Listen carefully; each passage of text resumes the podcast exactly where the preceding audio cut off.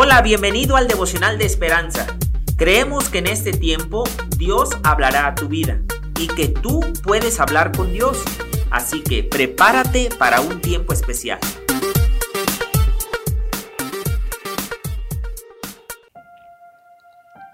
...18 de febrero... ...orar y crecer... ...el escritor nos dice... ...cuando la esposa de un amigo mío enfermó de Alzheimer...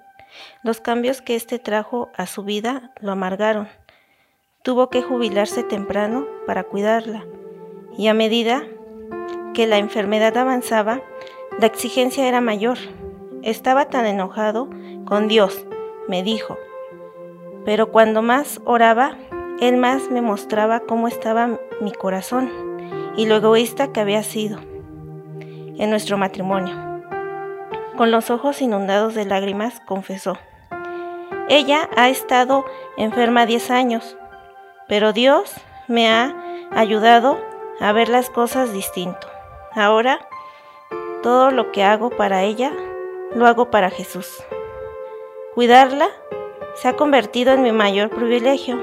A veces, Dios responde a nuestras oraciones no dándonos lo que queremos, sino desafiándonos a cambiar.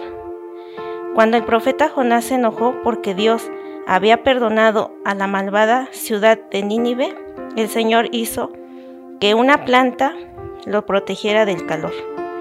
Y después hizo que la planta se acercara. Cuando Jonás se quejó, Dios respondió, ¿tanto te enojas por la calabacera? Jonás, enfocado en sí mismo, sentía que tenía razón en enojarse, pero Dios lo desafió a pensar en los demás y ser compasivo.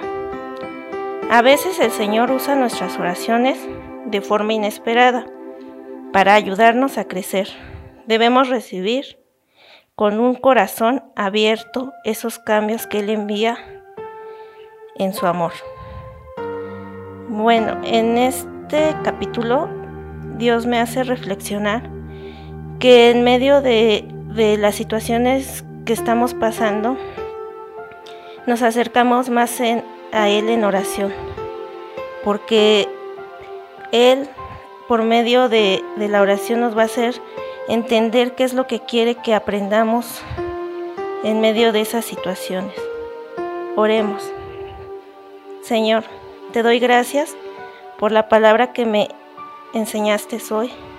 Ayúdame a tener un corazón que no sea egoísta y poder entender que que tú nos pones adversidades para que podamos crecer conforme a tu palabra. En el nombre de Jesús. Amén.